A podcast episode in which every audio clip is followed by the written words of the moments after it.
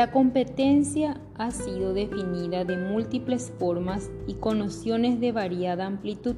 Se han propuesto de conceptos específicos asociados a ciertas actitudes cognitivas hasta nociones holísticas que apuntan a nociones generales relacionadas con roles personales, profesionales o sociales. La competencia es la integración de actitudes, conocimientos, destrezas, actitudes para la producción de un acto resolutivo, eficiente, lógico y éticamente aceptable en el marco de un determinado rol o función. Se habla frecuentemente y se ha sugerido en la definición propuesta que el ejercicio de la competencia integra la acción resolutiva, varios componentes. Lo mismo se denominarán en este trabajo capacidades o atributos. Podrían ser los siguientes. Actitud intelectual. Suele hablarse aquí de inteligencias múltiples o unitarias. Conocimientos de contenidos se refieren a los contenidos declarativos o procedimentales de un área. Destreza motora. Incluyen el espectro amplio de las capacidades, desde la coordinación motora necesaria para utilizar adecuadamente un instrumento simple. Actitudes. Actitud se entiende en este contexto como una predisposición global para la acción aprendida y estable compuesta de elementos cognitivos como la creencia, opiniones, conocimientos. Afectivos cuando hablamos de los sentimientos y referencias. El juicio crítico.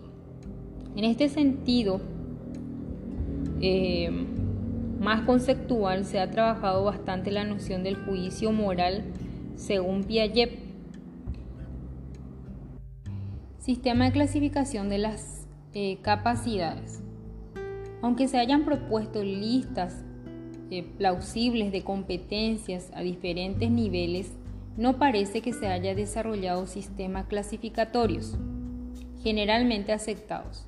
Estas clasificaciones pueden ser útiles desde dos puntos de vista, teórico y práctico. Cuando hablamos de teórico, porque ayuda a clasificar y apreciar el concepto, y práctico, ya que es posible que algunas áreas disciplinarias sean más adecuadas que otras para el desarrollo de cierto tipo de competencia. La UNESCO en su documento de la educación encierra un tesoro que habla de los cuatro grandes pilares que sugiere un sistema clasificatorio, a los cuales se le ha agregado un quinto pilar considerando las necesidades del medio. Mencionábamos en el encuentro aprender a vivir juntos, aprender a conocer, aprender a hacer, aprender a hacer, aprender a emprender. Estos pilares de la educación poseen sin duda un valioso sentido holístico y orientador en términos de los horizontes educativos que proponen. ¿Qué son las capacidades? Las capacidades son las actitudes, aptitudes, las destrezas, los conocimientos y las habilidades que articulados armónicamente constituyen la competencia. La mejor manera de adquirir la competencia es haciendo. Es este hacer interactúan capacidades relacionadas al conocer, hacer, convivir, emprender y ser. La competencia se evidencia de, manera directa e indirecta. La competencia se evidencia en forma directa cuando el alumno acciona a un contexto real en el que interactúan las capacidades que integran la competencia.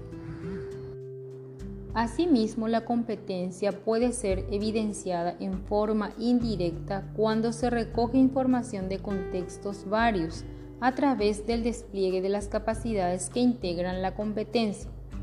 Así la competencia puede evidenciar en forma directa cuando el alumno se comunica en el lenguaje materno utilizando las capacidades básicas de comunicación, cuando resuelve problemas que requiere la aplicación de algoritmo o del algoritmo de las operaciones fundamentales, cuando conserva y preserva los recursos naturales de su entorno. Por otro lado, se puede verificar el logro de la competencia en forma directa cuando se evidencian de manera independiente y en diferentes contextos las diferentes capacidades que interactúan por competencia. Por ejemplo, se expresa creativamente y disfruta mediante el sonido, la imagen, el gesto, el movimiento, utilizando lenguajes artísticos básicos.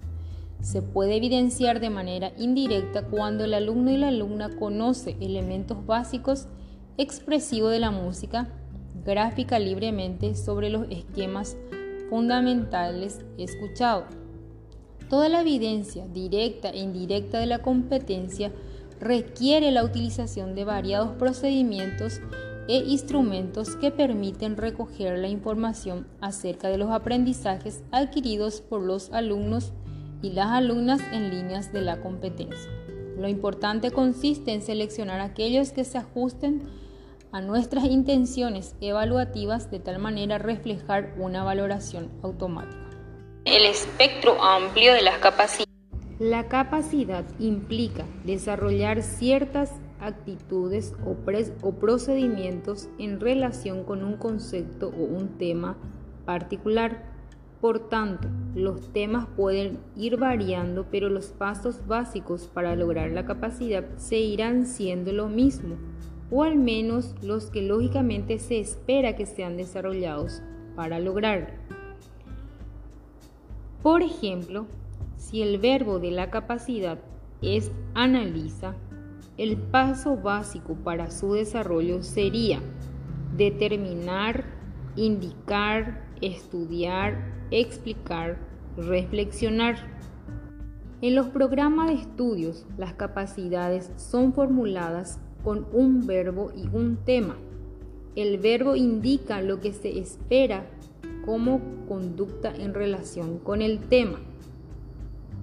Por ejemplo, el verbo es argumenta y los pasos básicos para el logro sería identificar el tema, analizar el tema, informarse acerca del tema, consolidar con argumentos establecidos, clasificar y lograr que los argumentos sean convincentes, seleccionar la forma en la que se comunicará esos argumentos, comunicar los argumentos y evaluar si se logró convencer al auditorio.